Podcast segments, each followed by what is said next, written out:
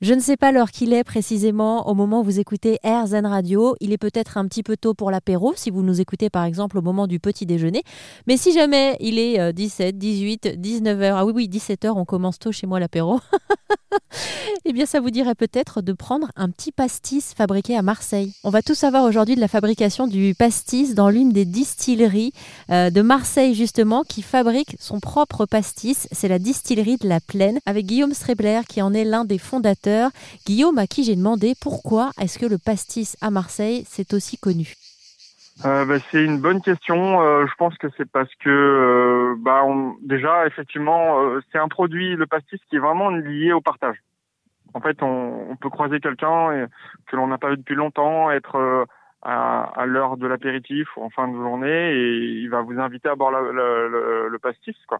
Donc il y a vraiment cette notion de partage et, c'est aussi lié aux saveurs anisées qui qui ont euh, qui ont plutôt la cote à Marseille et dans le sud de la France. Puis l'idée c'est vraiment de d'essayer de remettre en avant euh, des produits euh, un peu traditionnels, un peu oubliés ou de leur redonner des, des lettres de noblesse.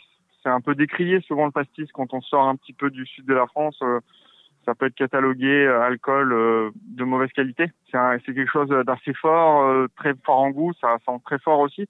Après, il y a un biais avec les pastis industriels et c'est assez rare de trouver des pastis artisanaux. Vous êtes installé d'ailleurs dans un quartier qui s'appelle le quartier de la Plaine. Est-ce que vous pouvez nous parler de ce quartier? Bah, Le quartier de la Plaine, c'est un quartier, euh, c'est un quartier assez vivant en centre-ville, avec historiquement, il est assez chargé on a du coup la, la plaine en fait c'est le nom que l'on donne au quartier mais euh, parce qu'en fait vous avez une grande place qui s'appelle la place Jaurès et son petit nom c'est la plaine euh, c'est un quartier où vous avez euh, un mélange culturel un mélange social aussi assez fort.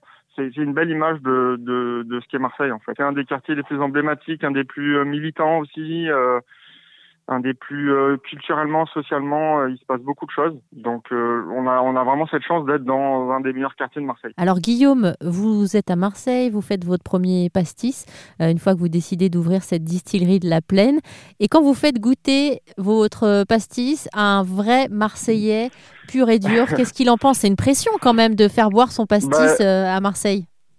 Oui, effectivement, au début, c'était un peu une pression je je savais pas trop comment ça allait être reçu. Et euh, bah écoutez, ça se passe plutôt bien. Généralement, euh, ils, apprécient, euh, ils apprécient mes pastis. alors après à Marseille, c'est presque une religion hein. pour certaines personnes. c'est une marque et pas une autre, donc c'est plus dur de, de les convaincre. Mais souvent, ça se passe très bien. Ils apprécient le pastis on, on, peut dire que mon pastis a été validé par les gens du quartier. Je fais des ateliers où on peut apprendre euh, les secrets de fabrication du pastis, on peut fabriquer son pastis.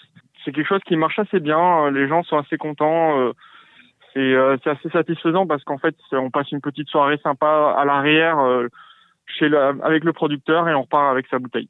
Et vous avez combien de variétés de pastis? J'ai deux pastis différents et il y en a un troisième aussi qui est là de temps en temps, mais je le fais pas beaucoup. Celui-là, il est pour l'instant, il est pratiquement dédié qu'à un seul client, qui est en fait, j'ai fait une collaboration avec un bar à cocktail. On a créé un, on a fait un pastis, une moresque revisitée. Et donc là, l'idée, c'était de, de, de revisiter ça en, en cherchant le, le goût. Euh, le goût de l'amande en, proposant avec de la fève tonka et de la fleur d'oranger. Ben, un grand merci euh, Guillaume Strebler de nous avoir parlé aujourd'hui pour RZN Radio de la distillerie de la Plaine dans le quartier qui porte le même nom à Marseille.